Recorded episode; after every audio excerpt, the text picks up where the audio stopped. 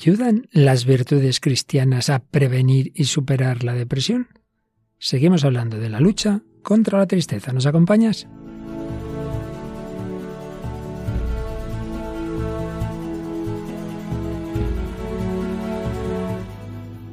El hombre de hoy y Dios, con el padre Luis Fernando de Prada. Un cordialísimo saludo, muy querida familia de Radio María, aquí a la mitad más o menos del mes de octubre, mes del Rosario, mes misionero. Hemos celebrado nuestra campaña misionera de Radio María, la Maratón, y ahora este domingo el Domun. Todo nos invita a ser misioneros y este programa también es misionero en España y en tantos países hermanos de Hispanoamérica. La misión de la alegría, de la esperanza, del amor de Dios.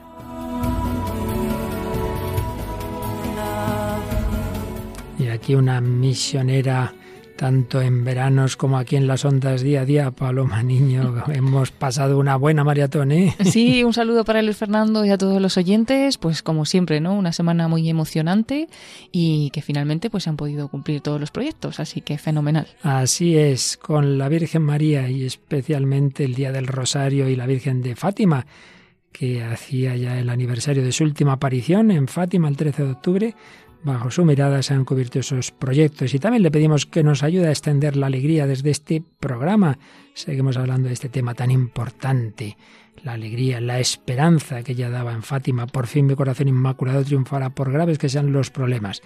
Bueno, y somos familia, familia mundial, seguimos recibiendo mensajes, correos, ¿verdad Paloma? ¿Alguno de ellos? Sí, hemos seleccionado uno de nuestros mensajes a través de la página de Facebook, El hombre de hoy y Dios, y nos dice Conchi Benítez, estoy deseosa de que llegue el programa para volver a disfrutar El hombre de hoy y Dios, pues me transmite tantas cosas y a la vez enseña a conocer muchas realidades de la vida.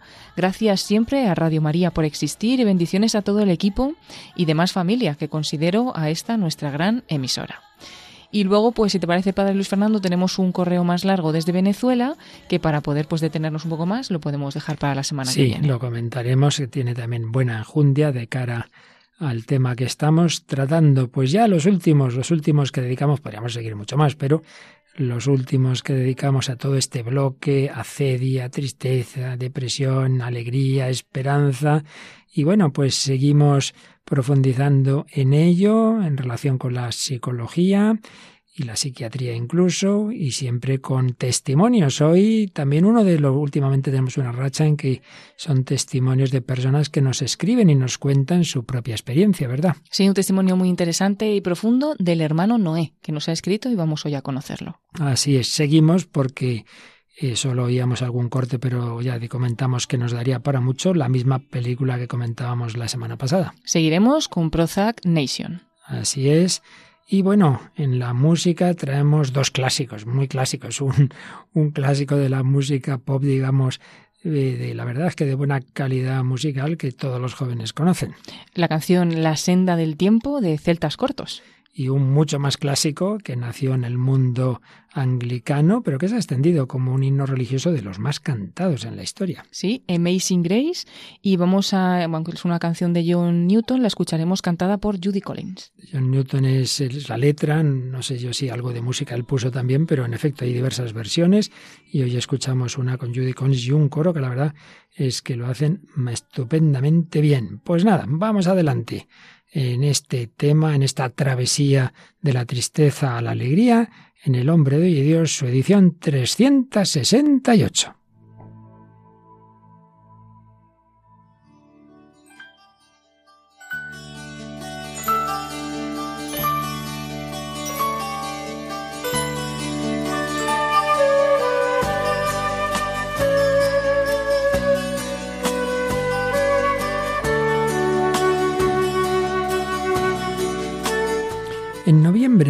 De 2003 hubo un gran congreso en Roma organizado por el Pontificio Consejo para la Pastoral de la Salud sobre la depresión. ¿Cuál es su situación actual en el mundo? ¿Cómo comprenderla a la luz de la fe? ¿Cómo afrontarla? Y con una participación de altísimo nivel, desde médicos, psiquiatras, psicólogos hasta cardenales, en fin, mucho tipo de aportaciones interesantísimas. Cardenal Javier Lozano Barragán, el cardenal José Saraiva Martins, el doctor Salvador Cervera, el doctor Aquilino Polaino, padre Tony Anatrela, en fin, muchísimas, muchísimas aportaciones desde muchos puntos de vista, eh, de tipo psiquiátrico, psicológico, sociológico, la crisis del suicidio, estrés, agotamiento, eh, y luego pues también, naturalmente, cómo comprenderla a la luz de la fe, la historia de la depresión, depresión y esperanza cristiana, otro cardenal, Jorge Arturo Medina Estevez, perspectivas morales, luego cómo se ve en el mundo hebreo, en el mundo musulmán. Bueno, un libro muy completo que recoge aquel congreso que también se publicaron estas actas en la revista Dolencio. Pues bien, Juan Pablo II, San Juan Pablo II, ya estaba en el final de su vida, tuvo un discurso al final, el 14 de noviembre de 2003, que vamos a resumir porque recoge también muchas de las cosas que hemos ido viendo en los programas anteriores.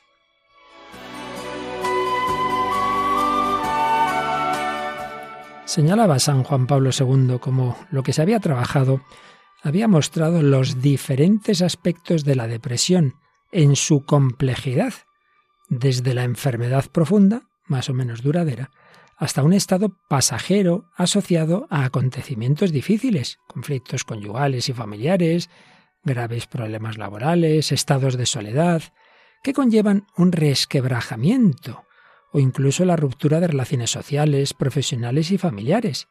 A menudo la enfermedad va unida a una crisis existencial y espiritual que lleva a no percibir ya el sentido de la vida. Bueno, pues en este párrafo, en unas líneas, Juan Pablo II recogía aspectos que hemos ido tratando a lo largo de bastantes programas.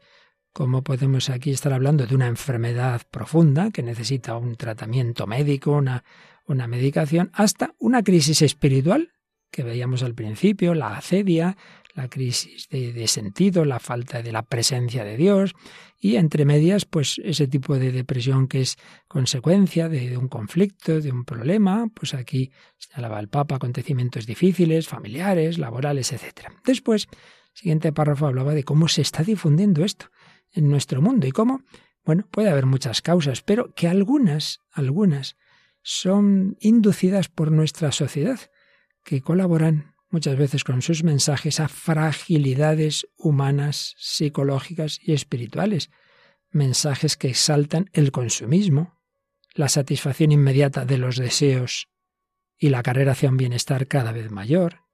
Y claro, decía el Papa, es necesario proponer nuevos caminos para que cada uno pueda construir su personalidad cultivando la vida espiritual, fundamento de una existencia madura. Particularmente las nuevas generaciones buscan a alguien, con mayúscula, que ilumine su camino diario, dándoles razones para vivir y ayudándoles a afrontar las dificultades. Seguía diciendo el Santo Padre que sea cuales sean las causas de la depresión, de una manera u otra, la depresión es siempre una prueba espiritual y la importancia de los que cuidan a la persona deprimida, que su tarea sobre todo es ayudarla a recuperar la estima de sí misma. Hemos hablado mucho de que toda enfermedad psicológica al final está la falta de autoestima, la confianza en sus capacidades, el interés por el futuro y el deseo de vivir.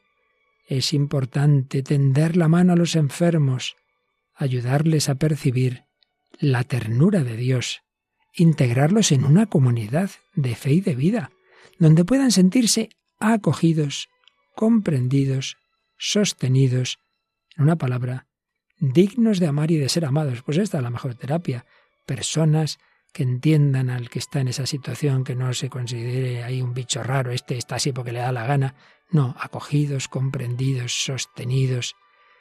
Para ellos, como para cualquier otro, contemplar a Cristo y dejarse mirar por Él es una experiencia que les abre a la esperanza y los impulsa a elegir la vida.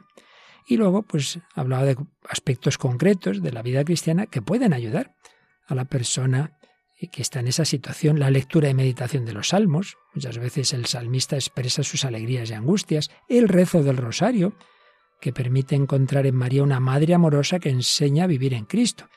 Debo indicar que, como el Papa decía al principio, hay muchos grados de depresión. Claro, quien tenga una muy honda y muy profunda no puede seguramente rezar el rosario, pero el Papa hablaba de muchas posibilidades. La participación en la Eucaristía, que es fuente de paz interior, tanto por la eficacia de la palabra y del pan de vida, como por la inserción en la comunidad eclesial. Y daba también una indicación muy pedagógica. Es necesario ayudar a la persona deprimida con paciencia y delicadeza Recordando lo que decía Santa Teresa del Niño Jesús, Santa Teresita. Fijaos qué frase de Santa Teresita. Los niños dan pasitos, pasitos. La persona que está muy deprimida no la pidas de repente que se salga a hablar con no sé quién y ir al trabajo. No puede ser pasitos, pasitos. En su amor infinito, Dios está siempre cerca de los que sufren. La enfermedad depresiva puede ser un camino para descubrir otros aspectos de sí mismos y nuevas formas de encuentro con Dios. Cristo escucha el grito de aquellos cuya barca está a merced de la tormenta. Precisamente escucharemos ese famoso himno Amazing Grace que se originó en alguien que no estaba precisamente entonces muy cerca de Dios, pero iba en un barco de los de hace tiempo y que en una tormenta estaba a punto de naufragar y en esa tormenta tuvo su conversión. Pues sí, Jesucristo se hace presente especialmente en momentos difíciles, decía el Papa, está presente a su lado para ayudarles en la travesía y guiarles al puerto de la serenidad recobrada.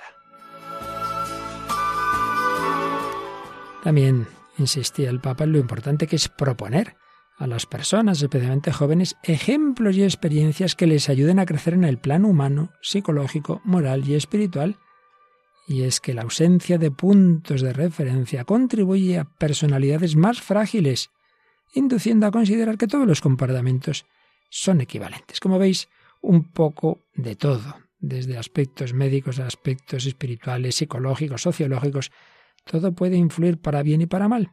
Y terminaba encomendando a todos a la intercesión de María Santísima, salud de los enfermos, que cada persona y cada familia sientan su solicitud materna en los momentos de dificultad. Pues con estas palabras de ese discurso de Juan Pablo II en aquella conferencia internacional sobre la depresión en el Vaticano el 14 de noviembre de 2003, yo creo que son la mejor introducción al programa de hoy y también una especie de síntesis de, de casi todos los que llevamos sobre este tema.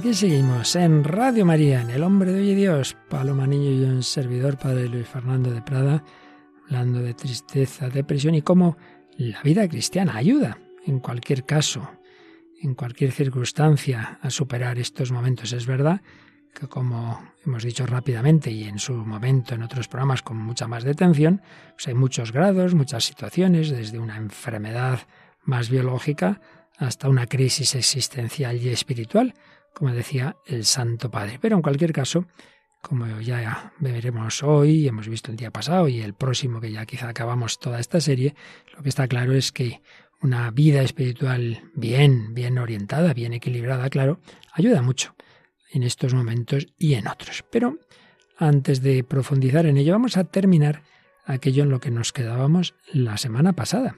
Recordaréis que una de las terapias más habituales en el mundo psicológico es lo que llaman la terapia racional emotiva, un acercamiento cognitivo, que bueno, dicho de manera más sencilla es darnos cuenta de que muchas veces los acontecimientos nos afectan negativamente, nos ponen muy tristes, no por el acontecimiento en sí, que de acuerdo, puede ser algo desagradable, pero bueno, no como para que te quedes hecho polvo ahí no sé cuánto tiempo, incluso que eso te genere una depresión, sino que muchas veces no es por el acontecimiento, sino por esa especie de filosofía que tenemos en nuestra cabeza, conforme a la cual aquello que en sí puede ser algo más o menos negativo, lo hacemos una cosa horrorosa. Hacemos, vamos, el, el fracaso de los fracasos.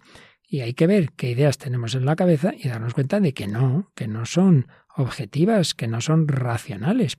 Y todo esto lo hacemos de una manera muy sencilla, muy, muy rápida, pero en un diálogo con aquella perspectiva cristiana que ayuda, más todavía que una mera perspectiva humana y psicológica, ayuda a darnos cuenta de que son ideas que no corresponden a la realidad. Habíamos visto siete de estas ideas que suelen señalar los psicólogos, eh, que eran necesitamos la aprobación de todo el mundo, que todo el mundo me quiera, que todo el mundo me apruebe para ser feliz. Hombre, pues no, es agradable, pero, pero yo no necesito que todo, y es imposible. Tenemos que demostrar que entendemos de todo, pues nadie somos número uno en todo. Existen personas malas que merecen un escarmiento, pues no, no, no seamos tan fáciles en dividir el mundo y este es malísimo. Es terrible que las cosas no salgan como quisiéramos, bueno, pues sería más agradable que salieran bien, pero tampoco es terrible. Muchas desgracias son inevitables, así estaba escrito, no, no, no hay, así estaba escrito. Si existe la menor posibilidad de que algo salga mal, casi seguro que saldrá mal. Ya estamos inclinados al catastrofismo, al negativismo, es mejor escurrir el bulto que enfrentarse a las responsabilidades. Bueno, ahí nos habíamos quedado. Y vamos a ver las cuatro últimas ideas irracionales en la síntesis que hace de todo este tema Ramiro J. Álvarez, una obrita para salir del laberinto. La ocho. Siempre necesitamos apoyarnos en alguien más fuerte. Ya decíamos que todas estas ideas, de alguna manera, bien entendidas, pueden ser correctas, pero normalmente lo que ocurre es que las desorbitamos. Bien, si dijéramos, hombre, todos vamos madurando y en esa maduración eh, me viene muy bien alguien que me ayude, pues es evidente. El niño necesita de sus padres, el alumno del profesor, el enfermo del médico, el, el que tiene un determinado problema quizá del psicólogo, el que quiere llevar una vida espiritual seria del director espiritual. Bueno, eso es una cosa. Pero otra es como que, que siempre tengo que depender de alguien y que tome él sus decisiones por mí. Mira, tú pide ayuda, tú pide opinión, pero al final, la decisión final consultada la opinión del experto ya es cosa tuya. Entonces, cuidado con hacernos eh, muy dependientes y un tipo de educación o de guía psicológica o incluso espiritual que, que no ayude a que la persona madure. No, no. No tienes que mantenerte en ese estado permanente de minoría de edad. Eh, y bueno, pues ahí la aplicación a la vida cristiana podía ser esto que os menciono. Claro que es conveniente en toda la tradición de la Iglesia, la dirección espiritual, el acompañamiento espiritual, pero una buena dirección espiritual no es la que hace al otro cada vez más dependiente. Padre, ¿qué hago? ¿Salgo hoy? ¿No salgo? Hombre, pues que no es eso, sino que te ayuda, te ayuda a ir madurando y a encontrar tú, con la ayuda del director, pero a encontrar tú la voluntad de Dios. Entonces no es mm, perder mi autonomía para hacerme dependiente del otro, sino para la teonomía, para depender de Dios y cada vez aprendas más a encontrar esa voluntad de Dios. Idea novena. Lo ocurrido en el pasado nos ha marcado indeleblemente y es un determinante decisivo de nuestra conducta presente y futura. Bueno, hay toda una corriente psicológica que insiste demasiado en que los traumas de la infancia, de la familia, que evidentemente son, nadie lo niega, muy importantes, pero que ya que eso ya se acabó, esto te va a marcar siempre, no tiene solución, y siempre mirando para atrás y dando vueltas y revolviendo el pasado. Y, y yo recuerdo una chica que tanto revolver el pasado, pues con una psicóloga acabó con un intento de suicidio, porque fue remover historias muy dolorosas y muchas veces no, no es tan conveniente, no, no. Y por ello, pues muchas veces hay que decir, mira, ya está, ya está, hay que asumir, cada uno tenemos que asumir nuestra historia y, mirar hacia adelante, venga, asume esto y tú mira lo mucho positivo que tienes, no tanta vuelta a lo negativo. Bueno, aquí la perspectiva de fe, por un lado, el recuerdo de tantos santos, madre mía, que les ha pasado de todo, de todo en su infancia y que también han podido estar muy alejados de Dios, y eso no ha impedido su santidad que no le pasaron cosas a Carlos Boitigua, pierde a su madre de pequeño, luego a su padre, a su hermano, empieza la carrera y no puede hacer magia primero porque su patria es invadida por todos lados, luego el régimen comunista, en fin, todo tipo de cosas. Y luego ya, como bien sabemos, atentados, eh, la enfermedad y nada, siempre testigo de esperanza. Y ese gran principio para todos, el pasado a la misericordia, el futuro a la confianza en la providencia, el presente al amor. Confiar, nuestra vida la lleva a otro. Idea racional número 10. Debemos estar siempre y sentirnos muy preocupados por los problemas y perturbaciones de los demás. De nuevo, como decíamos, hay que darse cuenta que esto podría entenderse bien, claro, que, que, yo me preocupe por ayudar al prójimo, es absolutamente cristiano. Pero es que muchas veces se entiende de una manera, hay personas que siempre les parece que todo lo que ocurre a su alrededor es responsabilidad suya. Y si este tiene un problema, yo tengo que solucionarlo. Pero hombre, si tú no puedes, que esto no depende de ti, que esto no es culpa tuya, ni puedes hacerlo. No, no, pero yo voy, pero vamos a ver, ¿no te das cuenta que si el otro está ahogándose porque no sabe nadar y tú tampoco sabes nadar y te tiras, ya sois dos que os hagáis, ahogáis? Que no, que hay personas que se sienten responsables de arreglar todos los problemas del mundo. No es así, no es así. Entonces, cada uno tiene que hacer lo que podamos para ayudar al prójimo. Y en cristiano siempre es rezar, eso desde luego. Pero muchas veces tú no puedes hacer todo. No podemos. Nadie, no somos la divina providencia. Eso sí, mira, orienta, esto te puede ayudar tal persona, tal otra. Yo no llego a más. Pero no sentirnos responsables de todo lo que ocurre. Y por supuesto, tantos padres buenos que sufren por ese hijo que ellos le han educado bien y luego se va por malos caminos. Bueno, acordémonos de la parábola del hijo pródigo. El padre no cierra la puerta, deja libre, pero esperaba, esperaba con confianza, con confianza. No perder la esperanza, pero tampoco culpabilizarnos. Ah, es que le hemos educado mal. No, han educado a todos sus hijos y mire, ha habido uno, pues que ha salido por ahí. Y finalmente, idea racional número 11. Invariablemente existe una solución precisa, perfecta y correcta para cada situación. Si no la encuentro, vendrá la catástrofe. Pues no, no siempre existe la solución, bueno, más bien casi nunca, precisa, perfecta y correcta. Todos buscamos certidumbres, seguridades. Esa certeza es una utopía inexistente. Pocas cosas hay absolutamente seguras en este mundo. La ventaja que tenemos los cristianos es que creemos que hay una providencia, que si yo actúo con buena voluntad, si me equivoco, si no acierto, no te preocupes, que Dios sacará provecho, que Dios enderezará eso, hasta el pecado, decía San Agustín, hasta del pecado. Una vez arrepentido, Dios puede sacar bien. Pero, por supuesto, en toda disyuntiva siempre hay ventajas e inconvenientes. Yo tengo amigos indecisos constitutivamente, claro, que van pasando los años, los años, los años, y decisiones muy importantes, no hay manera, no hay manera.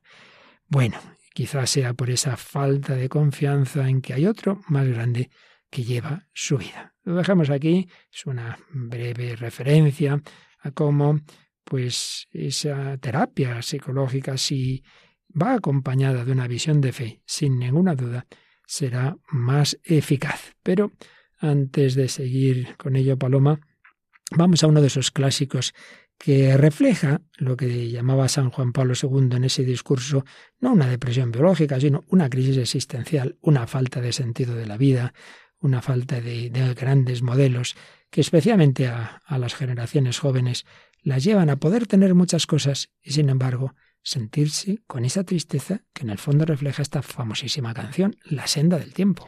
Sí, una canción muy conocida, como bien dices, es de Celtas Cortos, un grupo español de rock con influencias celtas, que durante su carrera llegaron a vender más de dos millones de discos en sus distintos trabajos, lo que los convierte en uno de los grupos españoles con más éxito comercial de todos los tiempos.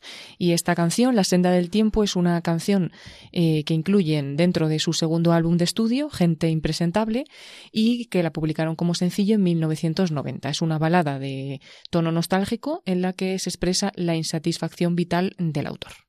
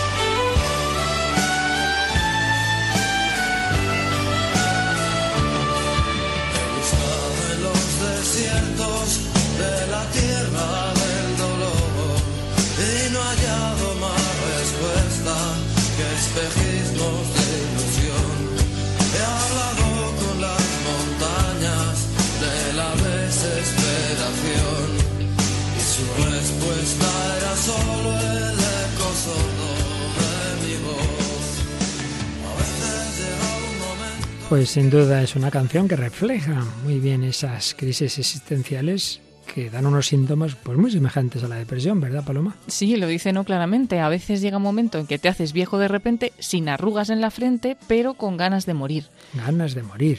Dice también, siento que algo he hecho en falta, no sé si será el amor. Eh, me despierto por las noches con una gran confusión y esta melancolía está acabando conmigo, me vuelvo loco, me sumerjo en el alcohol las estrellas han perdido su esplendor, ya tampoco ve como esplendor o luz en ninguna cosa, y dice también, he hablado con las montañas de la desesperación. Es tremendamente explícito, melancolía, desesperación, ganas de morir, siendo una persona joven, pero a la que no se le ha dado algo que llene su vida.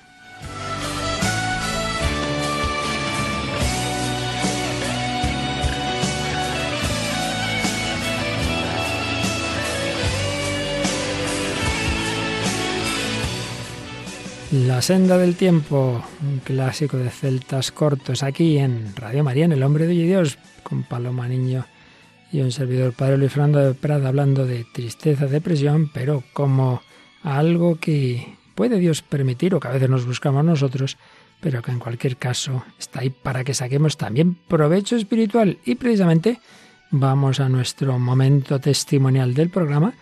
Vamos a escuchar una persona que nos ha escrito, que nos ha contado su propio testimonio y veremos que ha pasado por muchas cosas de estas, pero Dios y su respuesta le han ido llevando al puerto de la esperanza, Paloma. Sí, pues le damos las gracias al hermano Noé que nos ha enviado pues este testimonio y vamos a hacerlo resumido, ¿no? Pero respetando su texto que está escrito en primera persona. Dice, soy el hermano Noé y quiero contar cómo ha actuado sobre mí la misericordia, la mano de Dios, por si le sirve de ayuda a otras personas para acercarse al Señor. Recibí una educación cristiana en dos colegios católicos. Cuando comulgué por primera vez a los diez años, estaba convencido de que en aquel pedazo de pan se encontraba realmente presente el Señor, pero era una fe infantil que perdería poco después. Cuando llegó el momento de empezar las catequesis de confirmación, pues eh, eh, no quiso hacer estas catequesis con sus compañeros, ponía de excusa el hermano Noé que eh, le iba a quitar tiempo para, para estudiar. Tenía entonces 14 años. Dice también que en su pueblo hizo unas amistades que pronto le llevarían por el mal camino, no solo con la ideología un poquito de tinte nihilista, sino que empezó a probar el alcohol y el cannabis. Pronto me enganché al cannabis y encontré en mi colegio también amistades que me acompañaban en su consumo en los recreos. Me enteré que en un pueblo cercano estaban haciendo las pruebas para entrar a formar parte del equipo cadete de baloncesto. Era un club que había tenido presencia hacía unos años en primera división. Hice las pruebas y me ficharon. Empezó un largo camino de sufrimiento por un lado y de ilusión por otro. Bueno, y cuenta cómo entrenaba tres veces por semana, jugaba los partidos los domingos. No era un impedimento para los estudios, así como sí que ponía de impedimento las catequesis y demás, pues esto no. Este tiempo, pues estaba muy ilusionado con ello y se creía que iba a llegar a ser profesional, pero entonces se lesionó de la rodilla. Eh, le infiltraban para jugar, pero ya llegó un momento que el dolor era intenso, que podía terminar con las rodillas de un anciano, así que ya dejó, dejó este deporte. Fue el primer palo, dice, fue el sueño de un adolescente que se rompió. Con 16 años conocí a mi novia. Eh, dice que basaba esta relación de su novia en el placer instantáneo, entonces su relación era básicamente el sexo y salir de fiesta. Los estudios le iban bien porque no tenía que esforzarse mucho, aún así sacaba buenas notas, y pensaba estudiar biología. Decidió hacer bachillerato de ciencias, pero ya en el bachillerato se dio cuenta de que ya la técnica esa de estudiar el día de antes y poquito pues no le iba bien y empezó a suspender. Incluso en su asignatura favorita no daba pie con bola, que era bioquímica empezó a buscar en ese momento respuestas para el sentido de la vida, ya no en la ciencia, sino en la religión. Dios se valía nuevamente de otro fracaso para atraerme hacia sí. Pensaba que no iba a poder estudiar lo que quería y fue perdiendo el interés por la, por la biología. En su casa dice que empezó a disfrutar leyendo de las religiones mayoritarias. Estaba muy influido por sus amistades con los temas de la nueva era y demás. Y bueno, pues eh, le llevaba esto a ser partidario del sincretismo religioso, de la unión de todas las religiones, una religión única, es decir, cogía un poquito de aquí y de allá. Pero bueno, debido a ese fracaso en los estudios del que hemos hablado, un pánico tremendo a la selectividad, me sentía un inútil, dice. Comencé a sumirme en un estado de depresión. Así empecé a sufrir los efectos secundarios del cannabis que llevaba consumiendo desde hacía cuatro años. Tenía 18 años y estaba en la cama sin poder dormir. Pensaba en el suicidio para dejar de sufrir. Lloraba de impotencia ante lo que yo veía como un fracaso de vida. Pensaba que si me suicidaba y Dios existía, iría al infierno. Así que solo por si Dios existía merecía la pena seguir viviendo. Entonces eh, dice que le pidió a Dios que por favor le ayudase y que fue su primera oración desde hacía varios años. Acudió a esas raíces cristianas de su educación. Comenzó a participar en la Eucaristía, a confesarse y a comulgar, y llevaba la, Biblia a todas partes. Pensaba que lo único que quería era estar en compañía del Señor, viviendo en una cueva, en una cabaña en el, monte y alejado de todos, ¿no? Y un día los frailes dieron una charla vocacional y él preguntó al terminar porque quería saber información sobre monjes católicos, ¿no? que conocía mucho de monjes budistas, pero no tanto de católicos. En ese momento decidió terminar con la relación con su novia, con la que llevaba dos años, porque quería ser célibe. Pero bueno, dice el hermano, este no era el final feliz de mi conversión, todo acababa de empezar. La droga terminó destrozando mi joven y frágilmente. Continuaba fumando marihuana a pesar de mi conversión porque no lo veía como un pecado, sino como algo inofensivo, como una copa de vino. Hasta que empecé a distorsionar la realidad. Él le dio problemas en el colegio, su comportamiento, sus padres estaban muy preocupados y le llevaron al psiquiatra. Un día incluso, como signo de conversión, dice que se quitó todo el pelo del cuerpo y que entonces, claro, sus padres ya lo llevaron a urgencias, le ingresaron en la planta de salud mental y allí permaneció un mes. Los médicos le dijeron que sin duda todo eso se lo provocaba el haber consumido el cannabis y que además iba a necesitar ya de por vida para controlar esos niveles de dopamina, pues medicación, ¿no? Y también para estabilizar el ánimo. Le diagnosticaron trastorno esquizoafectivo.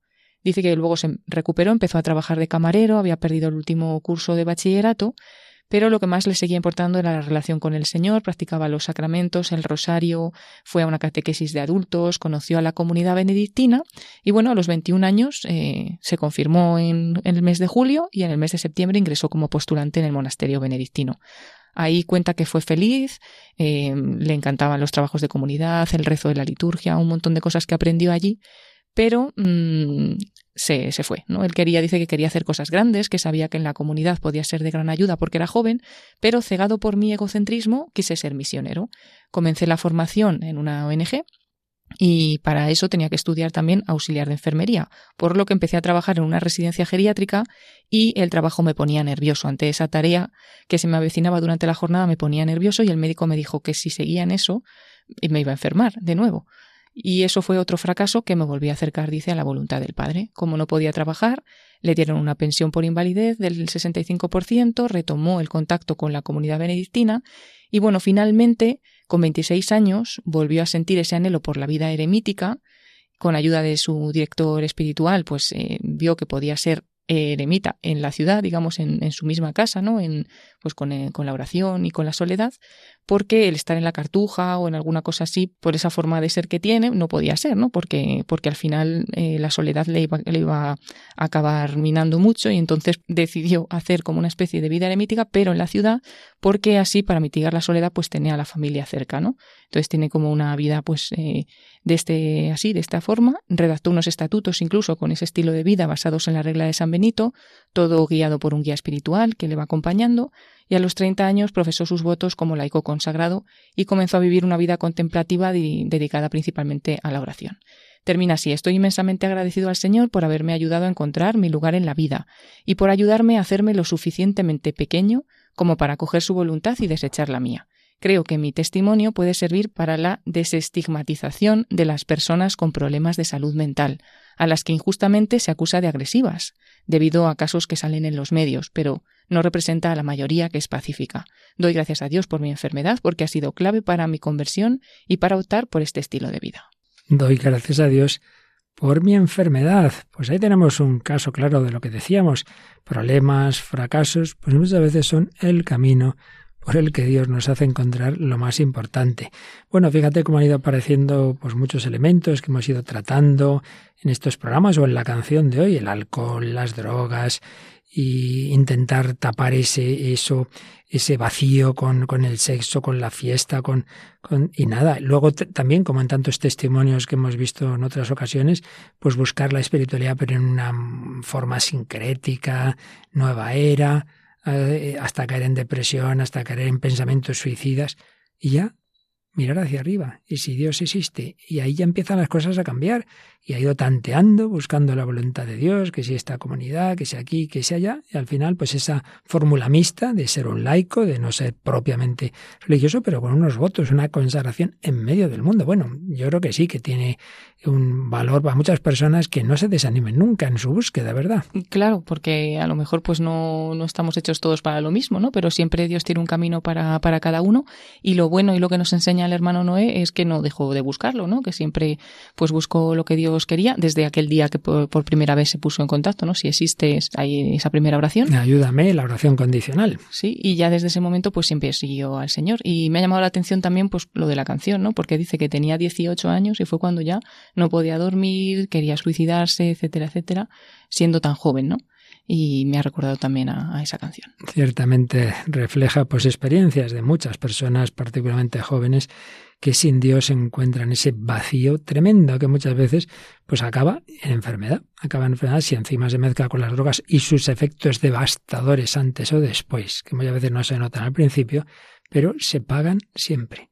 Y es que este es el gran engaño nos parece que seguir al Señor eso me va a fastidiar y que en cambio lo bueno es la vida libertina y luego con el tiempo uno ve que es todo justo al revés. Bueno, pues la pena es que no aparece el Señor, no aparece Dios en la película que empezamos a comentar la semana pasada, que tiene aspectos interesantes que nos permiten analizar. También una, una chica en bueno, con unos problemas psicológicos. Veíamos que quizá las cosas se originen en el divorcio de sus padres, en una madre obsesiva y bueno, que va tomando también caminos en que hace un absoluto de, de, realidades de este mundo, idolatraba a aquel chico que luego la deja, y en fin, la chica, la pobre, está muy mal, muy mal.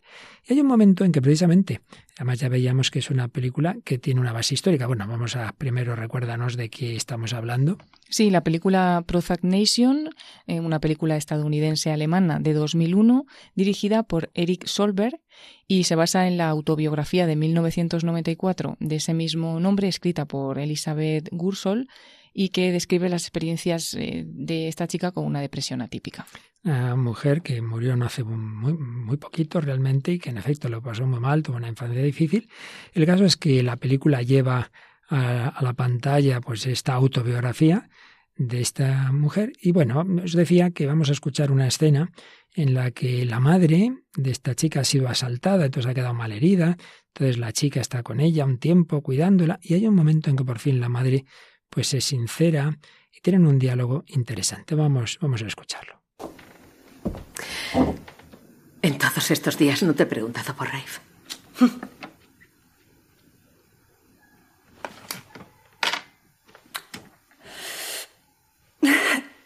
Se acabó. No quiere volver a verme.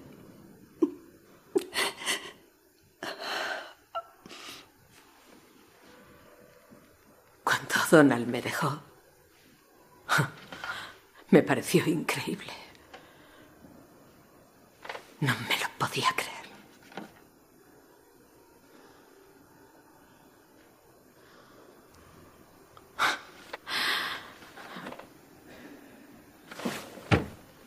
que me olvidé de ti, Lizzie. ¿Sabes? Eras una niña muy pequeña.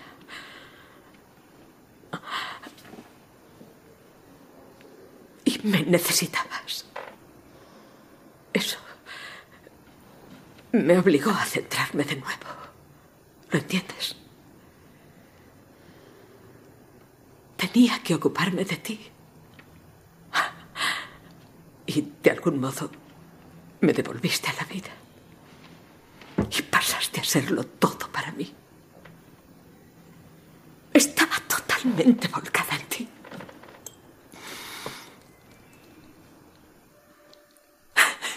Dios mío, tenías un futuro tan prometedor. Quería que llegaras tan lejos en la vida. Y no me daba cuenta de que no era bueno para ti.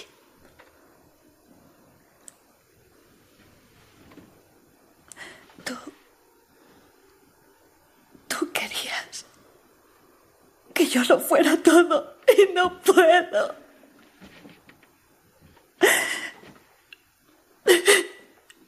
No puedo.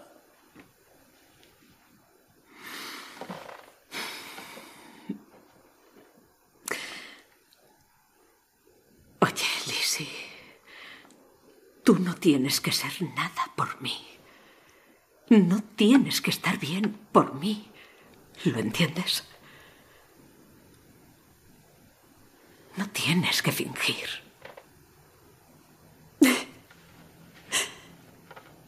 Me pondré bien, mamá. Me pondré bien. Te lo prometo. Un diálogo en Prosagnation. Empiezan hablando del chico que ha dejado a la chica, a Lizzie, y luego pues la madre recuerda cuando su marido la dejó y entonces como ella estaba despreocupada de todo, se quedó sola y compensó ese vacío. Por un lado, algo bueno, se centró en su hija, se ocupó de ella, pero algo malo, haciendo de la niña todo para mí. Igual que para la niña el novio fue todo para ella, luego se quedó hecha polvo, pues para la madre la hija era todo y, y claro, obsesivamente organizándole la vida, creo que tiene enjundia la, la cuestión, ¿eh? Sí, y bueno, parece que en este momento ella se da cuenta, ¿no? De que a lo mejor le ha exigido cosas que no eran buenas para ella o que ha llevado un nivel de vida que no era el mejor, ¿no? Pero, pero bueno, también pues a la chica se le nota frustrada, ¿no? Porque dice, mamá, yo es que tú querías todo y yo no puedo todo, ¿no? Que algunas veces también, también puede pasar, ¿no? Que, pasa, pasa. Eh, pasa. Que, que, se espera demasiado y, y, bueno, pues que a lo mejor lo que siendo una niña necesitaba era otra cosa, ¿no? Más el cariño de su madre y no buscar tantas cosas y tanto el éxito, no sé. Sin culpar a nadie, ya decíamos antes que ojo con los padres que se autoculpabilizan porque cada uno hace lo que puede, pero es verdad que hay que tener mucho cuidado con esas educaciones pues perfeccionistas que con la mejor voluntad de sacar lo mejor de los hijos ponen ese nivel de exigencia que luego que si no se llega yo conozco recuerdo hablaron de un compañero del colegio que se acabó suicidando porque el padre quería que fuera una carrera maravillosa de ingeniero y el chico no no no no no era no no podía y, y esa no y bueno eso también sale en otra famosa película muy adolescente verdad la de eh, el club de los poetas muertos, ¿no? Eh, está lo mismo, hay un chico que quiere hacer una cosa, los padres no quieren. Bueno, el caso es que, que en efecto, pues vemos las, las raíces tantas veces familiares de, de problemas psicológicos y psiquiátricos que pueden ser muy graves. Bien, la chica está mal, entonces la madre, recordemos del día pasado, le está pagando una, una terapia con una psiquiatra y bueno, está el tema de la medicación, está el tema de la terapia y lamentablemente lo que falta es esa otra perspectiva que aquí pues estamos comentando de todo un planteamiento de vida y todo un planteamiento espiritual. Eso falta. Vamos a escuchar cómo la chiquita hacia el final de la película pues reflexiona de lo que, eh, bueno, por un lado es su diálogo con la, con la doctora y de lo que está haciendo o dejando de hacer.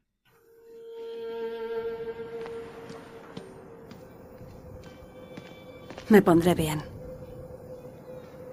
Y hay un motivo.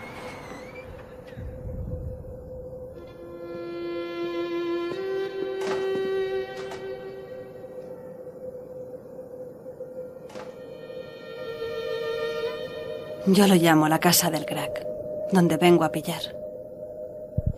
La doctora Sterling es mi camello. Parece que ahora todos los psiquiatras trafican con esto. A veces tengo la sensación de que vivimos en una nación de Prozac. Los Estados Unidos de la depresión.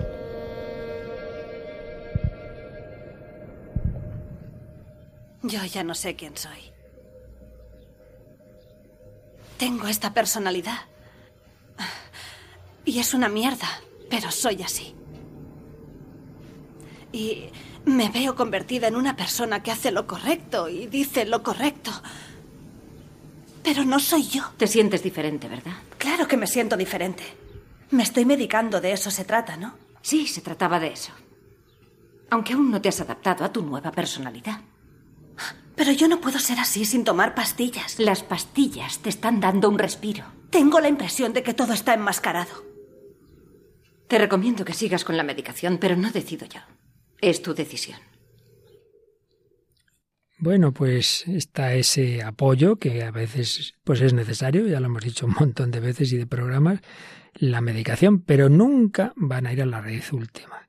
Son unas muletas, son una ayuda, son te dan un respiro, pero luego está toda una tarea de maduración humana y, repito, y siempre falta en estas perspectivas, en tantas películas, ese hueco que el hermano Noé, en cambio, ha descubierto en Dios y que además es el que integra toda la vida. ¿Qué te parece, Paloma? Sí, me llamó la atención cuando dice, me parece a veces que vivimos en unos Estados Unidos del Prozac, o no sé cómo dice, pero como si todo el mundo no tuviera que ir a la farmacia a, por estas pastillas y, y demás. Entonces, bueno, eh, dura afirmación y luego por otra parte cuando dice eh, es que ya no sé quién soy, ¿no? Pues que, que bueno, cada caso es diferente y, y cada caso hay que ver, pero, pero qué difícil es cuando ya llega un momento en que no sabe ni quién es, en que le convierten esas pastillas, quién es sin ellas, y bueno, que, es una tarea difícil. La verdad es que hay que acercarse a toda persona siempre con sumo respeto, pero más a la persona con, con este tipo de sufrimientos. Como nos ha dicho también el hermano Noé, a veces se estigmatizan este tipo de enfermedades, ¿verdad?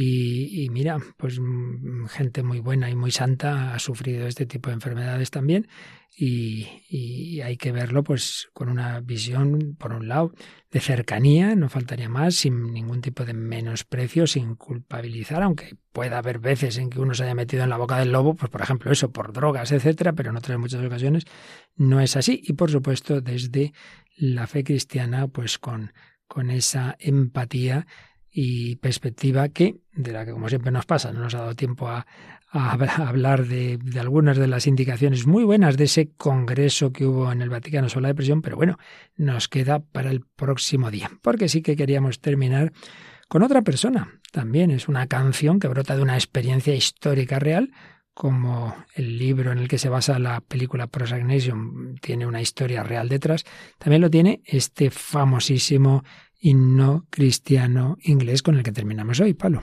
Sí, Amazing Grace, que bueno, es un himno cristiano escrito por el clérigo y poeta inglés John Newton, publicado en 1779 y transmite el mensaje cristiano del perdón y que el perdón y la redención es posible a pesar de los pecados cometidos por el ser humano. El alma se puede salvar de la desesperación mediante la gracia de Dios. Y él escribió esta letra a partir de su experiencia personal, educado sin ninguna convicción religiosa, bueno, a lo largo de su juventud vivió varios giros inesperados en su vida y demás, pero terminó y fue forzado a unirse en la Royal Navy como marinero, participó en el mercado de esclavos.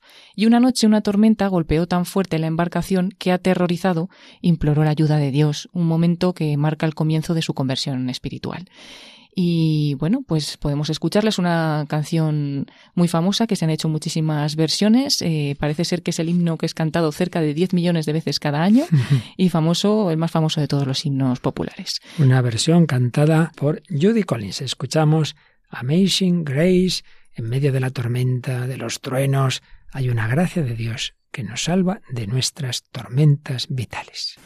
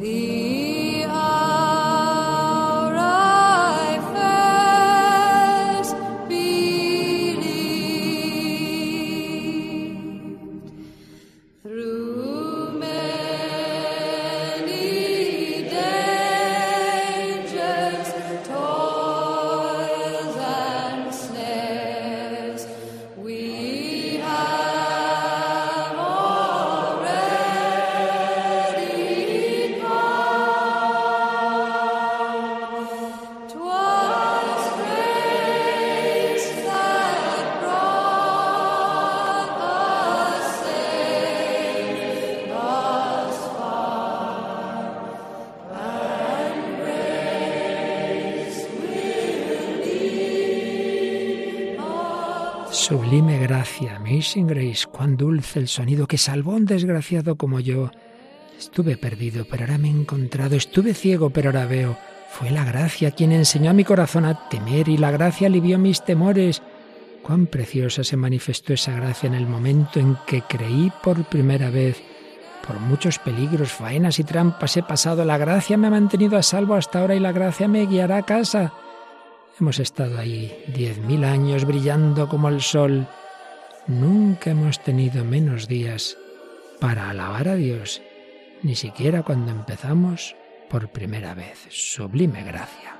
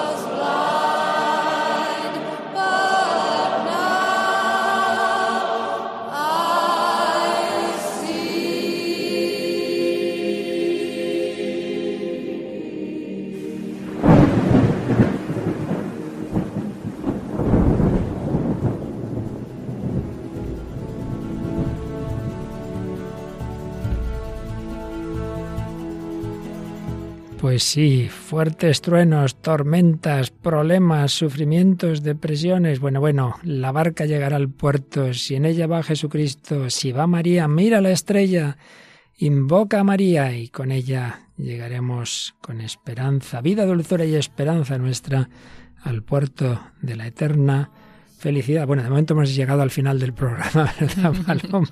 Pero ahora, nos, Pero ahora nos espera otra música eh, de otro tipo, ahora ya católica, música de Dios, esta es de origen protestante, pero la verdad es que una gran belleza y toda su letra absolutamente asumible por un católico. Solo nos salva el Señor en último término, la gracia de Dios. Amazing Grace. Y ahora el Padre Eusebio Guindano en Música de Dios. Pero durante esta semanita algunos mensajes podíamos recibir también, ¿verdad? Sí, estaría muy bien. Y lo pueden hacer nuestros oyentes enviándonos sus comentarios o, mensajes a la página de Facebook, El Hombre de Hoy y Dios, y también a través del correo electrónico, el hombre de hoy y Dios, arroba radiomaria.es. Pues ahí, eh, como ya veis, muchas cosas que nos mandáis nos vienen muy bien y así lo haremos también el próximo día con algún correo que tenemos pendiente. Y sigamos caminando con esperanza, con confianza en el Señor y en la Virgen María. Mes de octubre, mes del Rosario, mañana Santa Teresa de Jesús. Ella pasó también por muchas tribulaciones, pero ya sabéis, nada te turbe, nada te espante. Solo Dios basta. Gracias a Paloma Niño y a todos y cada uno de vosotros que nos habla Padre Luis Fernando. Os desea lo mejor y hasta el próximo programa, si Dios quiere.